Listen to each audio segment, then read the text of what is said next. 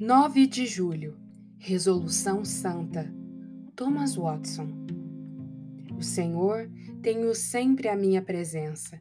Estando Ele à minha direita, não serei abalado. Salmo 16, verso 8. A respeito de Atanásio, Gregório de Nazanzo disse que ele era ao mesmo tempo magnetita e diamante. Magnetita pela suavidade de sua disposição e diamante pela invencibilidade de sua resolução.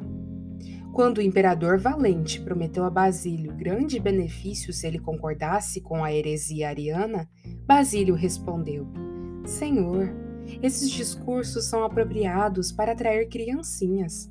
Mas nós, que fomos ensinados pelo Espírito, estamos prontos a suportar mil mortes, a ter de tolerar que uma única sílaba das Escrituras seja alterada. O homem justo está disposto a carregar sua cruz para unir-se a Cristo, e a exemplo de Inácio, usa os sofrimentos de Cristo como um colar de pérolas. Mas também nos gloriamos nas próprias tribulações. Romanos 5, verso 3. O apóstolo Paulo arrastava seus grilhões e gloriava-se neles como uma mulher que se orgulha de suas joias, disse Crisóstomo. Sairei perdendo, disse Górdio, se vocês minorarem qualquer um de meus sofrimentos.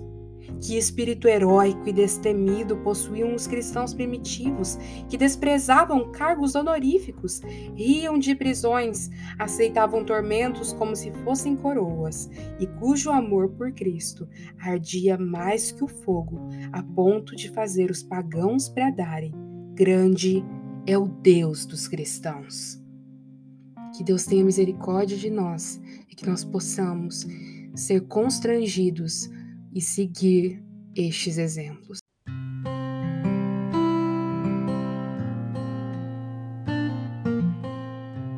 Você ouviu a leitura do devocional Dia a Dia com os Puritanos Ingleses, da editora Pão Diário uma leitura que você encontra aqui no Devoção Diária. Que você possa estar sendo abençoado por essa leitura e compartilhar com outras pessoas, para que elas também possam ser edificadas. Que Deus abençoe o seu dia na presença dEle.